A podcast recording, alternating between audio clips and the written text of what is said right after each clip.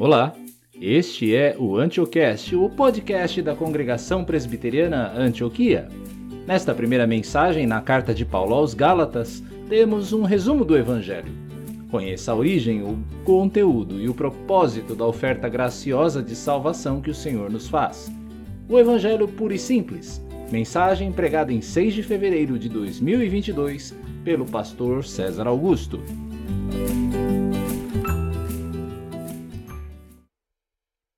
Pela primeira vez neste ano, abra sua Bíblia, por favor, na carta de Paulo aos Gálatas. Eu digo pela primeira vez porque Gálatas é uma carta que vai nos pautar ao longo das nossas mensagens, das nossas reflexões, tanto minhas quanto do seminarista Paulo, ao longo deste ano de 2022. Nós leremos hoje a instrução da carta que está no capítulo 1, versos 1 a 5. Não existe nada de espetacular nessa introdução. Essa introdução que nós leremos hoje, ela é, ela obedece o padrão de todas as correspondências da época. Existe um remetente, existe um destinatário e existe uma saudação. Essa saudação também, essa introdução, ela obedece os próprios padrões que nós vemos nas demais cartas de Paulo, em que ele, Paulo, se identifica como um apóstolo ele endereça a carta a uma igreja específica e ele saúda essa igreja com uma benção. Mas existem algumas peculiaridades aqui nesta introdução que merecem a nossa atenção. Vamos ler então Gálatas capítulo 1, versos 1 a 5. Paulo, apóstolo, não da parte de pessoas, nem por meio de homem algum, mas por Jesus Cristo e por Deus o Pai que o ressuscitou dos mortos a todos os irmãos que estão comigo, as igrejas da Galácia. Que a graça e a paz estejam com vocês, da parte de Deus nosso Pai e do Senhor Jesus Cristo, o qual entregou a si mesmo pelos nossos pecados para nos livrar deste mundo perverso, segundo a vontade de nosso Deus e Pai, a quem seja a glória para todo sempre. Amém. Querido Senhor, agora dirige os nossos olhos e o nosso coração para a tua palavra. Que possamos entender o poder e a excelência do teu evangelho. Que possamos, Senhor, compreender que nossa vida e nossa salvação encontram-se tão somente nos méritos de Cristo. E que, Senhor, todas as coisas, sejam nesta mensagem ou no que faremos após ela, cooperem para a tua glória. Nós oramos a ti, Senhor, no nome de Jesus Cristo. Amém. Muito bem, meus irmãos. A Igreja de Jesus Cristo já passou por diversas crises ao longo da sua história. A crise da perseguição pelos judeus, a crise da perseguição pelos romanos, a crise dos conflitos eternos por causa de heresias como o gnosticismo, a, a crise dos libertinos, dos arianos e tantas outras. Já passamos pela crise da corrupção romana, eivada de superstição e da ganância. Se eu pudesse apontar qual crise nos afeta hoje, eu diria que nós estamos enfrentando uma crise de autoridade e de poder. O nosso testemunho perante o mundo tão influenciados pela cultura que nós temos ao nosso redor já não conta com os mesmos ouvidos atentos que contava antes. Nós experimentamos dentro da igreja uma, uma falta de zelo pelas coisas de Deus. A prática cristã, para muitos de nós, é enfadonha. Não existe alegria na devoção individual, não existe alegria na adoração comunitária, não existe alegria ou satisfação na comunhão dos irmãos. Nós trocamos o ajuntamento com muita alegria, nós trocamos o ajuntamento pela transmissão do culto online. E isso com uma forcinha extra do isolamento prolongado que nós passamos nos últimos tempos. Diante desse quadro, não espanta que a membresia e a frequência à igreja diminua? Não espanta que os nossos filhos se desviem atrás de tantas outras propostas que, aos olhos deles, parecem muito mais interessantes. Por consequência, não espanta ou não deveria espantar o envelhecimento da igreja em geral, a morte de tantas sociedades internas que antes eram atuantes, eram vívidas no nosso meio. Na raiz desse problema está o esquecimento do evangelho.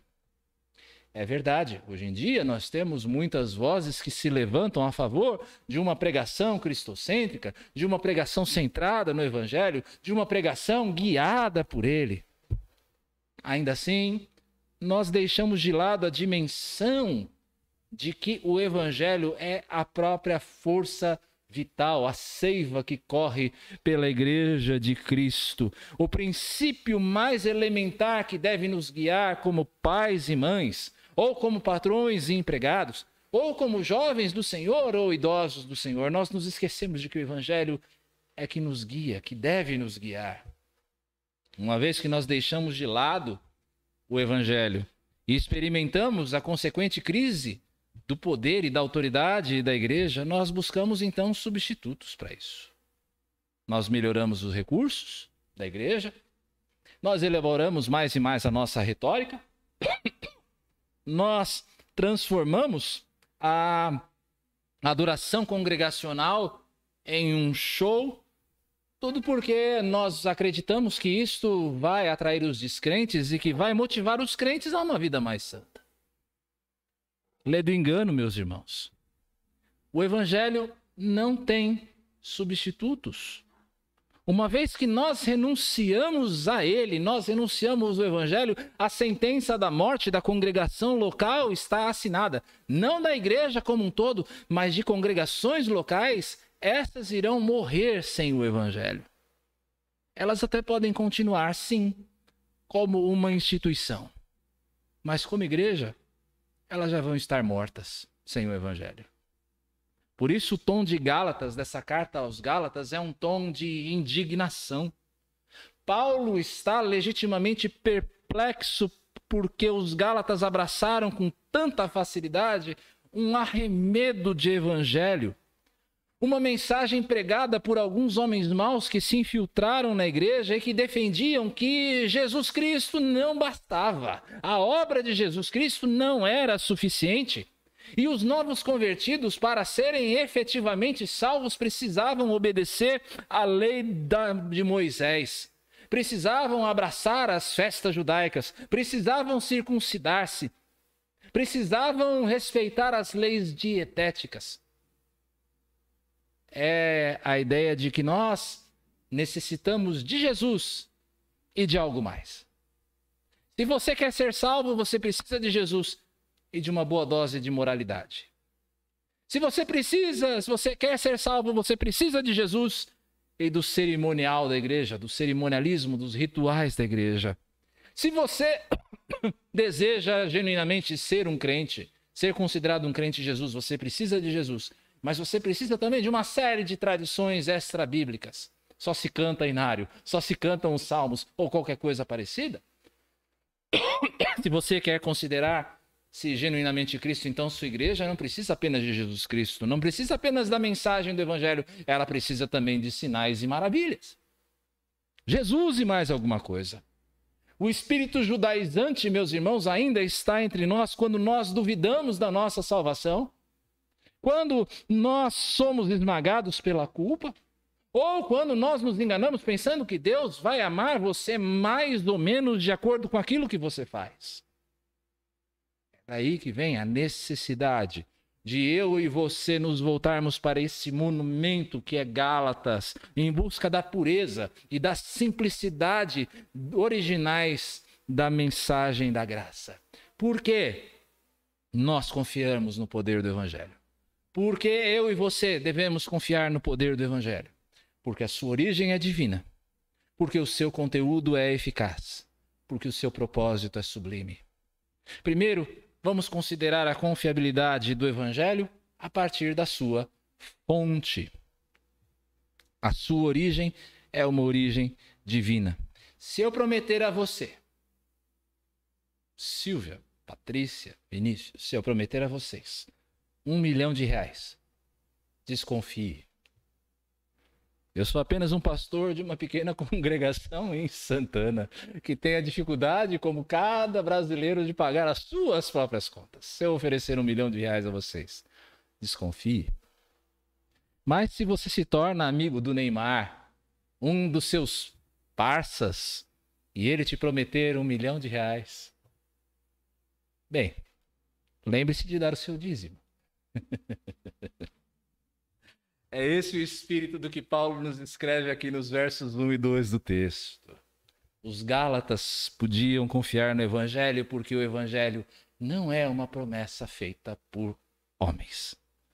Nós podemos nos enganar, nós podemos enganar aos outros, nós podemos mentir, mas Deus jamais falha naquilo que ele promete.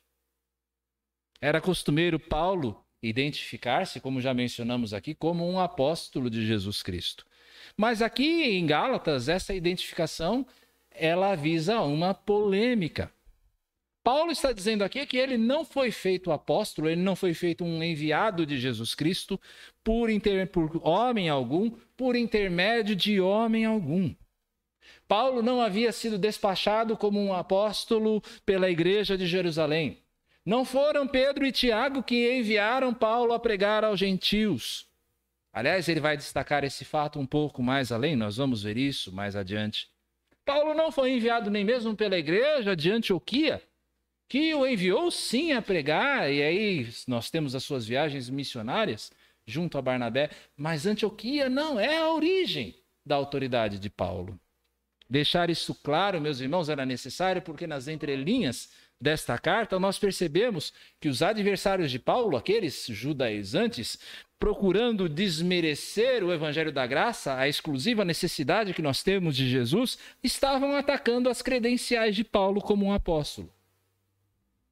Se nós compreendermos bem o que Paulo quer dizer na sua correspondência aos Coríntios, tanto na primeira quanto na segunda carta, é bem possível que os judaizantes aqui estivessem desprezando Paulo pela sua aparência Paulo é descrito na tradição como um homem, na, nas cartas aos, na segunda carta aos Coríntios, mas nas tradições mais antigas da igreja, como um homem de uma aparência comum, até de baixa estatura, calvo, olhos simpáticos. Mas a sua aparência não tinha nada de especial. Não era exatamente um homem bonito, aquele que chama atenção pelo carisma onde chega. Paulo também, se, a se nós estamos lendo 1 Coríntios corretamente, ah, Paulo também não era um homem de uma retórica muito elaborada no modelo dos sofistas, dos filósofos uh, gregos. Mas o argumento central dos adversários de Paulo aqui parece ser outro. É a alegação de que, uma vez que Paulo não pertencia ao grupo original dos doze que caminharam com Jesus durante o seu ministério, de que Paulo não era alguém uh, que não vira a Jesus ressuscitado, que Paulo era alguém que não fora comissionado diretamente por Jesus Cristo, como foram apóstolos como Pedro, João, a sua autoridade era menor que a dos doze. Paulo não tinha a mesma autoridade que os outros apóstolos, e logo, a mensagem que ele pregava da exclusiva necessidade que nós temos de Jesus Cristo não era uma mensagem legítima. Muito bem, mas o que esses homens maus não sabiam, ou pelo menos fingiam não saber, é que Paulo vira sim a Jesus ressuscitado. Não foi o Jesus ressuscitado que fez Paulo cair do cavalo, literalmente, quando ele ia para Damasco para prender e matar cristãos? O mesmo Jesus ressuscitado depois uh, levar a Paulo às terras da Arábia, onde Paulo passou por três anos, ficou por três anos muito provavelmente recebendo seu ensino da parte do Senhor, descobrindo Jesus nas páginas do Antigo Testamento, sendo preparado para exercer o seu ministério junto aos gentios, aqueles que não eram judeus, da mesma maneira como Pedro e Tiago pregavam aos judeus. O evangelho de Paulo, meus irmãos, não era da parte de homem algum. Ninguém enviara Paulo, ninguém dera autoridade pa para que Paulo pregasse. Paulo era um apóstolo, como ele mesmo diz aqui na sua carta, de Jesus Cristo. Daquele Jesus que o salvara no caminho de Damasco, do mesmo Jesus que o escolhera para pregar aos gentios. Como um dos demais apóstolos, o ensino de Paulo tinha a força da doutrina. E esses ensinos, então, já que eram doutrina, deviam ser recebidos, deviam ser abraçados por todas as igrejas. Essa autoridade dos escritos de Paulo é reconhecida até mesmo pelos outros apóstolos. É o que nós lemos, por exemplo, nas palavras de Pedro na sua segunda carta, e considerem a longanimidade do nosso Senhor como oportunidade de salvação, como também o nosso amado irmão Paulo escreveu a vocês, segundo a sabedoria que lhe foi dada, ao falar a respeito desses assuntos, como de fato costuma fazer em todas as suas cartas. Nelas há certas coisas difíceis de entender, que aqueles que não têm instrução e são instáveis deturparão, como também deturparão as demais escrituras para a própria destruição deles. Percebam, meus irmãos, os destaques que eu fiz no texto. Pedro aqui está equivalendo os escritos de Paulo às escrituras. É autoridade que Pedro e Paulo tinham consciência que Jesus concedeu aos seus para que a doutrina da igreja fosse firmada. E a igreja, reconhecendo essa autoridade, recebe esta palavra escrita, transmitida por Paulo e pelos demais apóstolos, como inspirada da parte de Deus, como digna de toda fé, como digna de todo crédito. Aliás, esse é o motivo por que Paulo cita aqui no início do verso 2 os demais irmãos que estão com ele. Paulo não está apenas citando aqui aqueles que são seus companheiros, como Timóteo, como Lucas, mas também para mostrar que ele tem testemunhas de, do, que, que aquele, do que ele está dizendo. E o que, o que ele está dizendo é o que todas as demais igrejas aceitam como verdadeiro da parte de Deus. De que toda a igreja estava unida em torno desse ensino, e não apenas Paulo. Paulo não é um dissidente. É isso que ele está mostrando aqui. E as igrejas da Galácia deveriam receber também é, este ensino como verdadeiro, como todas as demais igrejas, porque isso é o que caracteriza a igreja de Cristo, a sua confiabilidade no Evangelho. Essa autoridade, meus irmãos, de estabelecer doutrina que Jesus concedeu aos apóstolos, cessou. Deus não levanta outros apóstolos hoje em dia, como alguns defendem por aí, como alguns se auto-intitulam apóstolos hoje em dia. Deus não levanta novos apóstolos com autoridade para estabelecer doutrina. O que Deus continua a fazer, sim, é chamar pastores mestres para a edificação da igreja. Gente como eu, gente como nosso amado, amado irmão seminarista Paulo. Entretanto, esses pastores e mestres não têm o poder de estabelecer nada de novo. Nós não temos poder de criar doutrina, de estabelecer doutrina. O que nós podemos e devemos fazer exclusivamente é reproduzir com fidelidade aquilo que a Escritura diz. É como diz João Calvino: esta é a diferença entre os apóstolos e seus sucessores, os pastores e mestres. Os primeiros eram escribas seguros e genuínos do Espírito Santo, e seus escritos devem, portanto, ser considerados oráculos de Deus. Mas o único ofício dos outros, dos pastores e mestres, é ensinar o que é provido e selado nas sagradas escrituras. Portanto, ensinamos que ministros fiéis agora não têm permissão para cunhar nenhuma nova doutrina, mas que eles devem simplesmente se apegar àquela doutrina a qual Deus sujeitou todos os homens, sem exceção. O que é que nós aprendemos daqui? Primeiro, de que nós devemos nos apegar à palavra porque ela é fiel. A palavra de Deus é palavra fiel. Ela nos foi transmitida por homens que andaram com Jesus, homens que aprenderam com ele, homens que nos legaram os seus ensinos. Meus irmãos, antes de dar ouvidos a charlatães missionários, antes de dar ouvidos a falsos profetas que apenas afagam os nossos ouvidos com mensagens edificantes, mas que não desafiam você a uma transformação, antes de dar ouvido aos gurus do coaching ou da psicologia humanista, antes de dar ouvido aos influenciadores da mídia, eu e você devemos nos alimentar da palavra de Deus. Nela, palavra de Deus, estão as respostas, todas as respostas para as perguntas que realmente importam na vida. Segunda lição, nós devemos nos apegar à palavra porque ela é confiável. A palavra de Deus não vem de homem algum. Ela não é o ensino de algum filósofo, ela não é o ensino de algum iluminado, não é o ensino de algum cientista ou de um estudioso, e todos eles são sujeitos a erro. A palavra tem a sua origem no próprio Deus e Deus é incapaz de mentir. Se Deus nos garante que os nossos pecados estão perdoados, Se Deus nos garante que eu e você já estamos livres desta era má, então eu e você devemos confiar, nós devemos crer nisso. Ainda que nós erremos eventualmente, ainda que a maldade desse mundo nos cerque, ainda que tudo em redor pareça querer invalidar a promessa de Deus, você pode confiar no Evangelho, porque a origem do Evangelho é divina.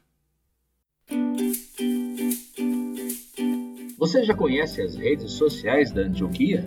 Em nossos canais você encontra mensagens, reflexões bíblicas e se mantém informado de tudo o que acontece em nossa congregação. Confira, os links estão na descrição deste episódio. Agora, o restante da mensagem de hoje.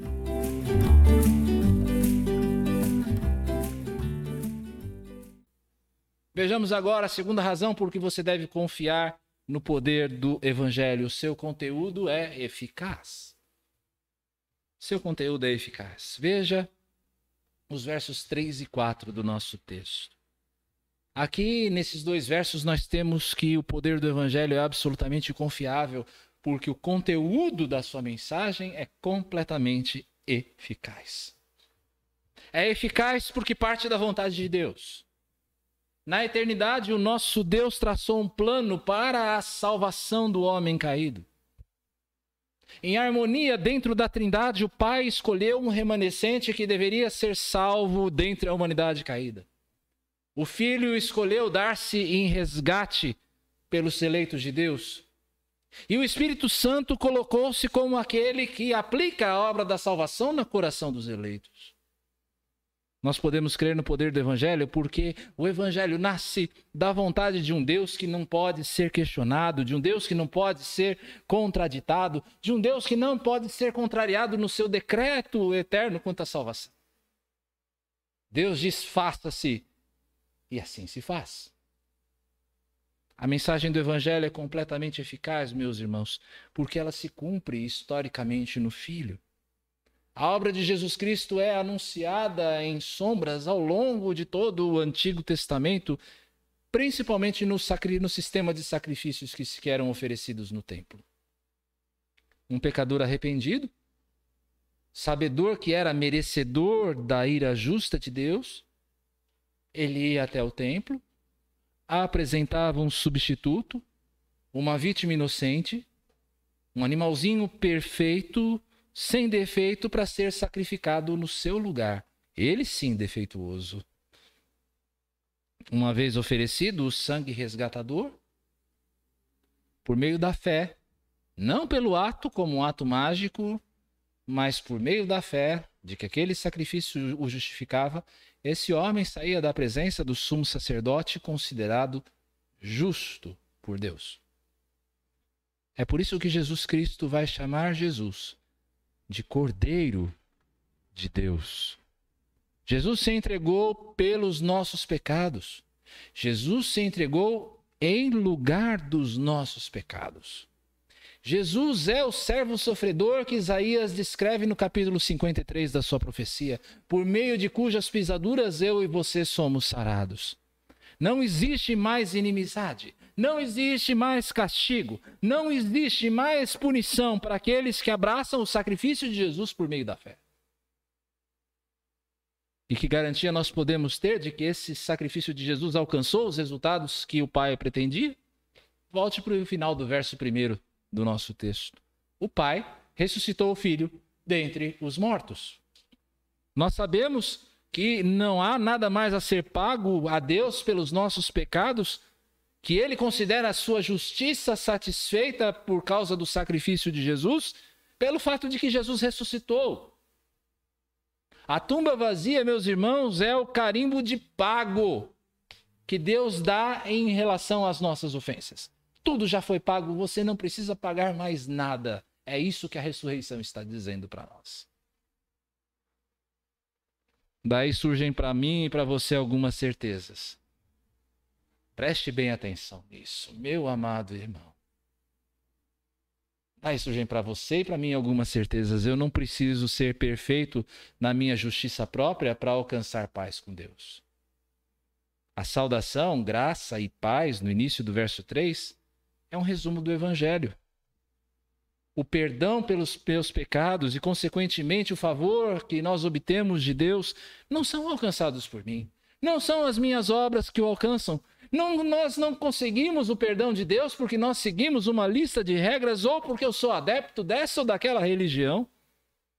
Ser declarado justo aos olhos de Deus é uma obra que flui da graça. E porque é obra da graça, então eu não dependo dos meus méritos para obter paz com Deus. Eu não dependo dos meus méritos.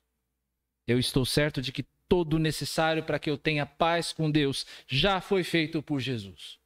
O Pai me escolheu na eternidade para a salvação, o Filho já pagou o preço da minha eleição e o Espírito de Deus já aplicou essa obra no meu coração. Agora, Jesus, através do seu Espírito, vive em mim de maneira que eu posso pedir perdão quando eu falo e ser ouvido. Eu posso clamar ao Pai nas minhas aflições, eu recebo consolo. Eu posso ter a certeza de que eu sou transformado à imagem de Cristo, me tornando mais santo a cada dia. Eu posso ter a certeza de que o céu é para mim, não porque eu obedeço perfeitamente o que eu não faço, mas porque Jesus obedeceu perfeitamente a toda a lei em meu lugar. É isso que me dá certeza. Era necessário que fosse assim. Nós necessitamos de um Salvador. Nós não podemos salvar a nós mesmos.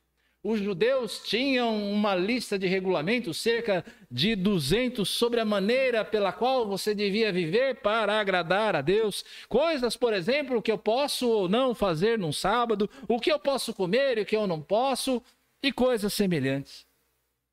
Mas o Evangelho não é assim. O Evangelho não é uma lista de regras. Ele não é uma mera instrução. O Evangelho não é um mero ensino. O Evangelho é uma pessoa.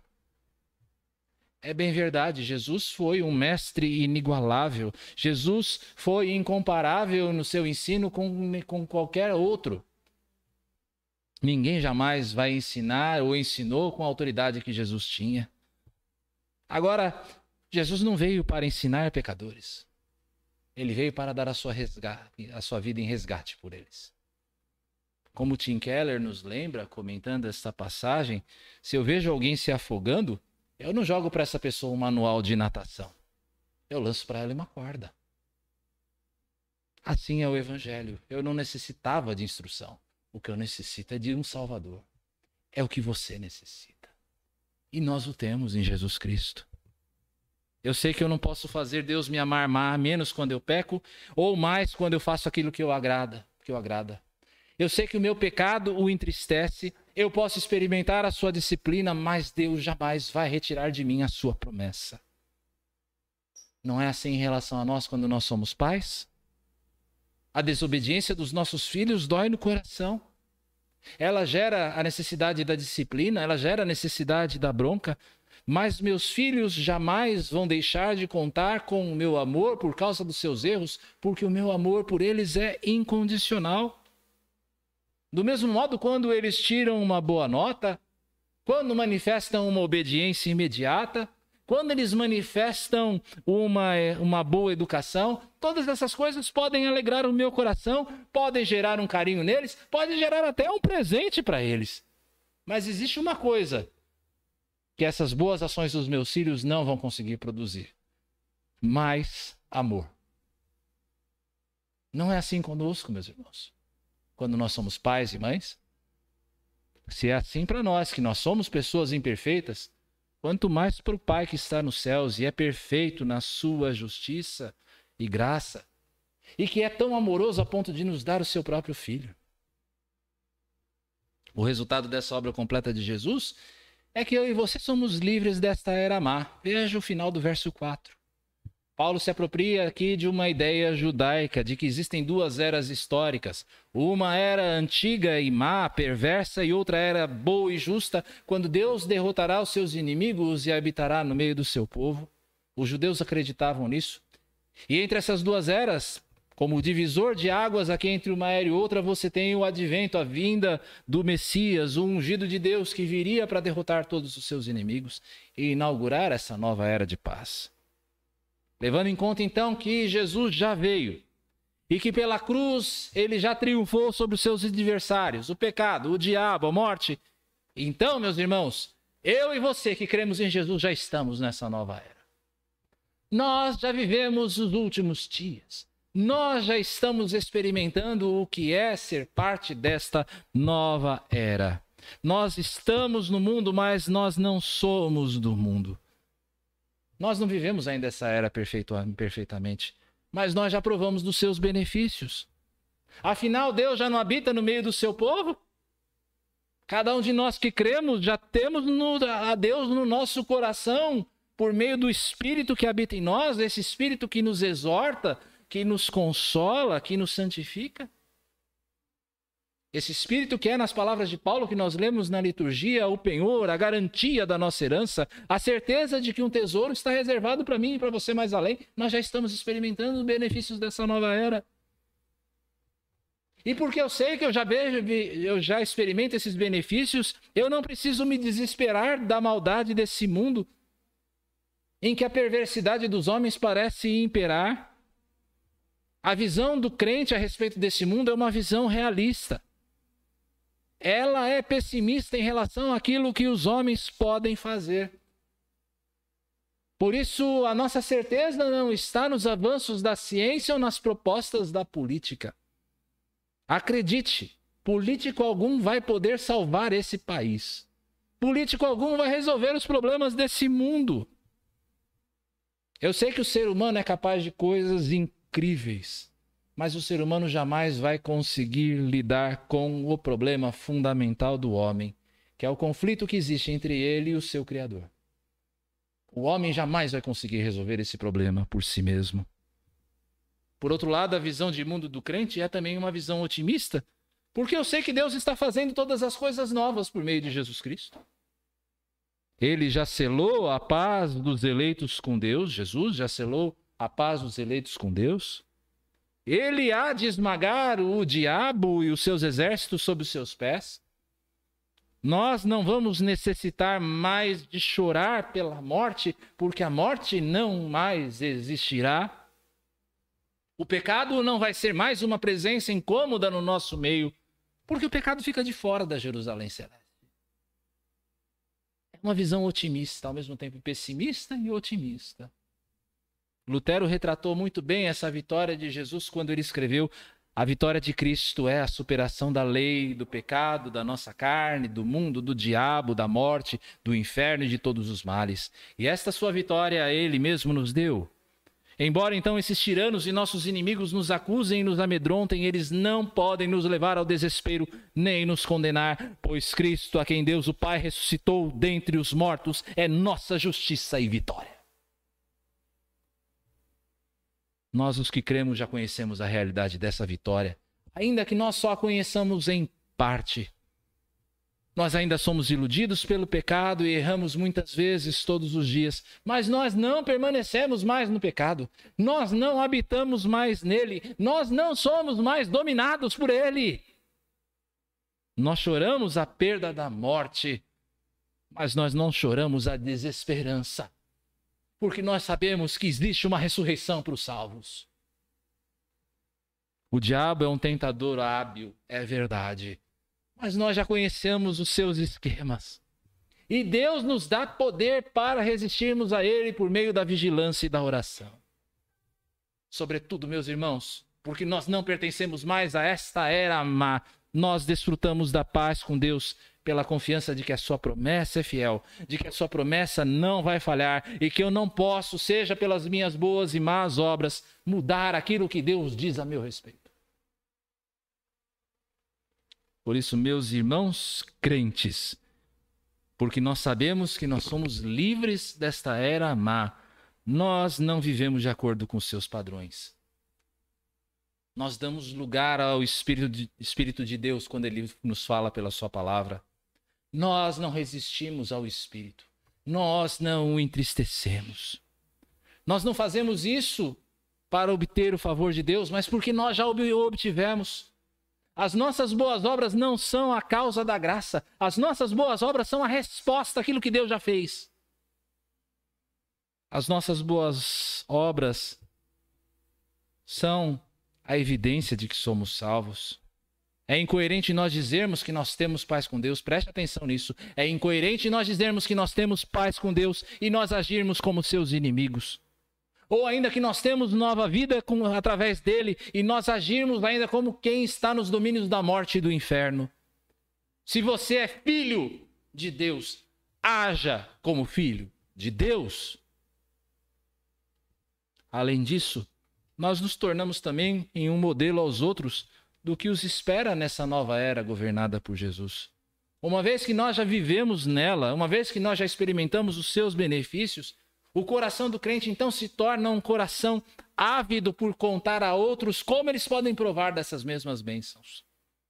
Isso se dá pelo testemunho, em primeiro lugar, acima de tudo e insubstitu insubstituivelmente.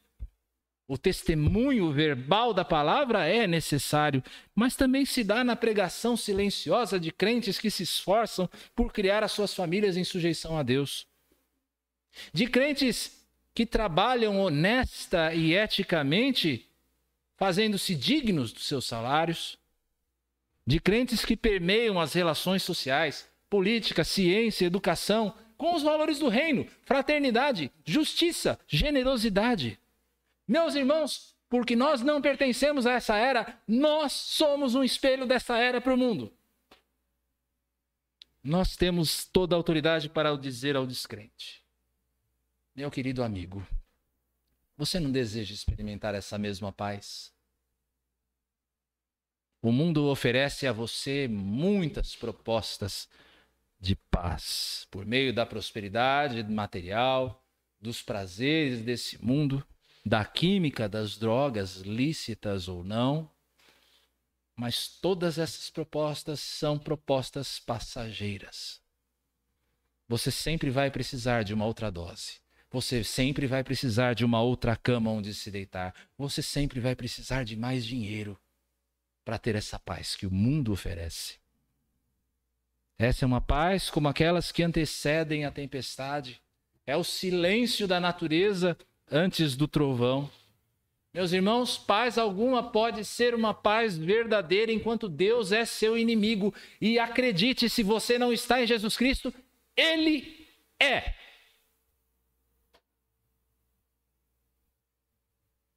O que está sendo oferecido aqui hoje a você, meu querido amigo que ainda não tem a Jesus, é a paz que flui da graça, a paz que não se pode comprar, uma paz que você apenas pode receber como um presente que ela é.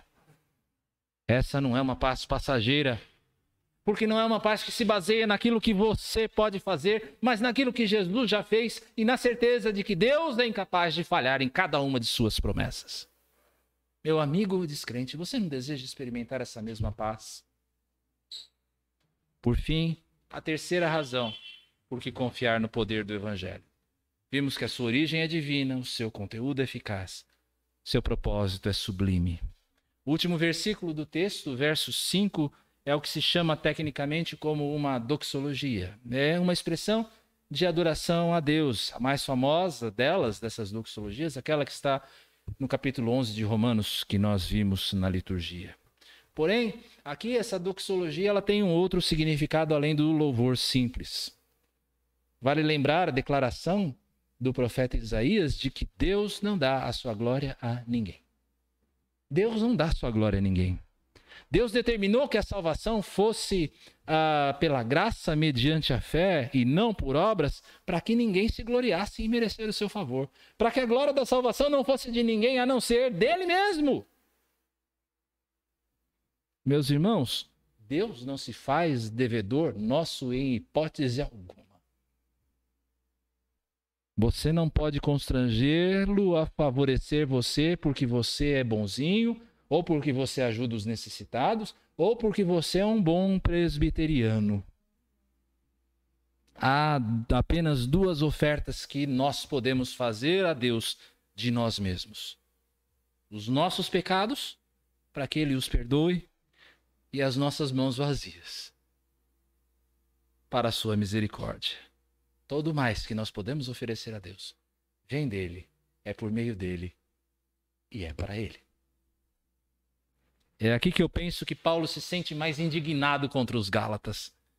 Ele se faz a voz de Deus para manifestar o seu espírito ofendido diante de homens que estão tentando usurpar a glória do Senhor na salvação. Como não seria assim? Como não seria uma indignação justa? É como você querer pagar a alguém por um presente muito caro que essa pessoa generosamente te oferece.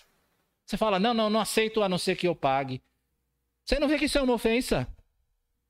Nós não percebemos que nós estamos ferindo a graciosidade, a bondade dessa pessoa que nos presenteia? Todo crente, meus irmãos, deve se indignar contra si mesmo e contra quem quer que se levante para ofender a glória de Deus no sentido de tentar merecer o favor de Deus.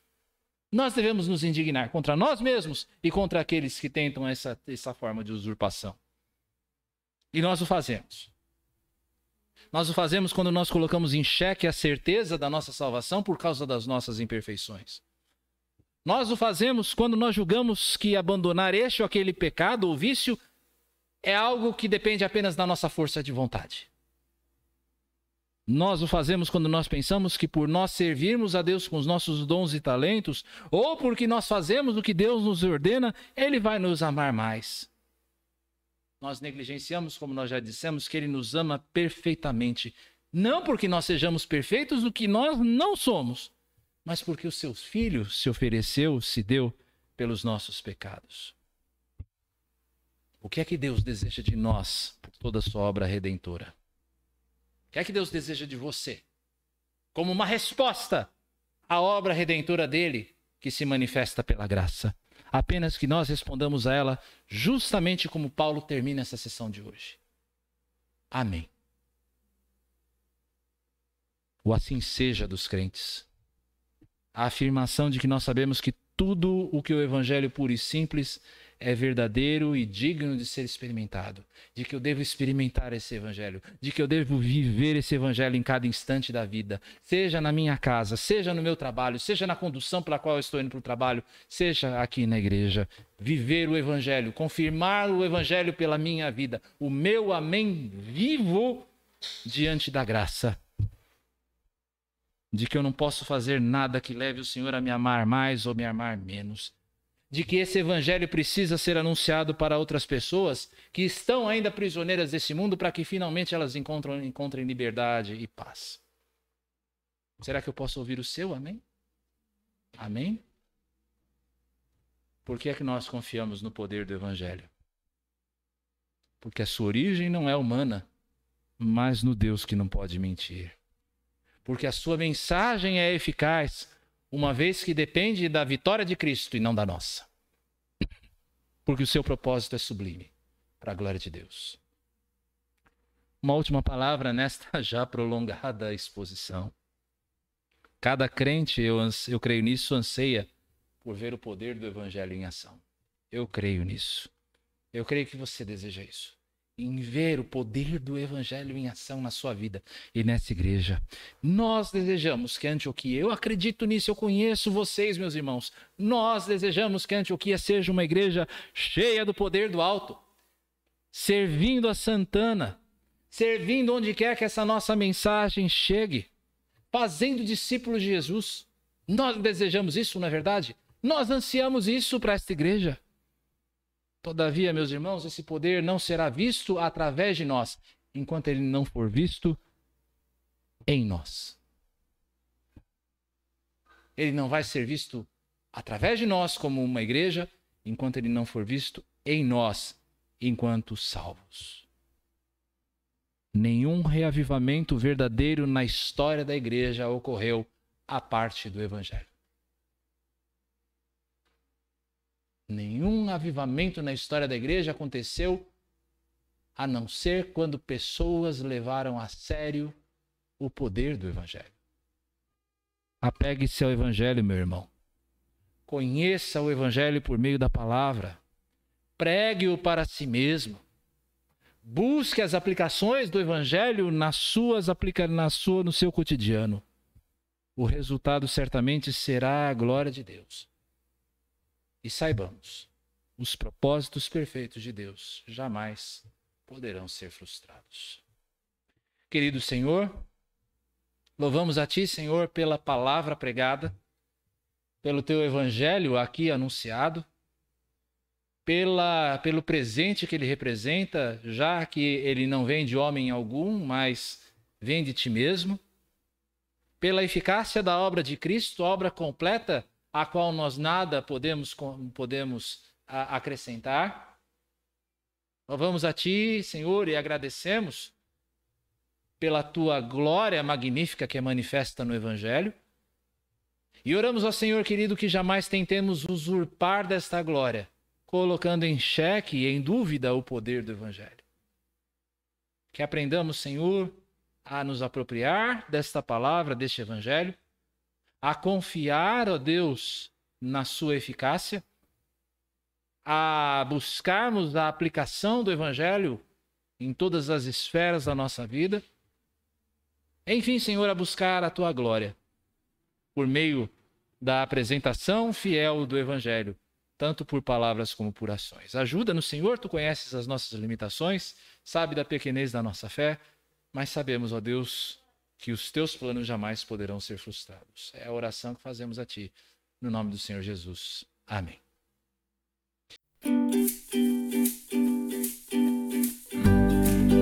Obrigado por ouvir esta mensagem. Se você foi abençoado pelo que ouviu, compartilhe este episódio com os seus amigos. Assim, outras famílias poderão se beneficiar destes ensinos da Palavra de Deus. Venha também nos visitar. Estamos no bairro de Santana, na rua Marechal Hermes da Fonseca 583, em São Paulo, capital. Nossas celebrações acontecem todos os domingos às 17h45. Antioquia, família de Cristo para abençoar a sua família.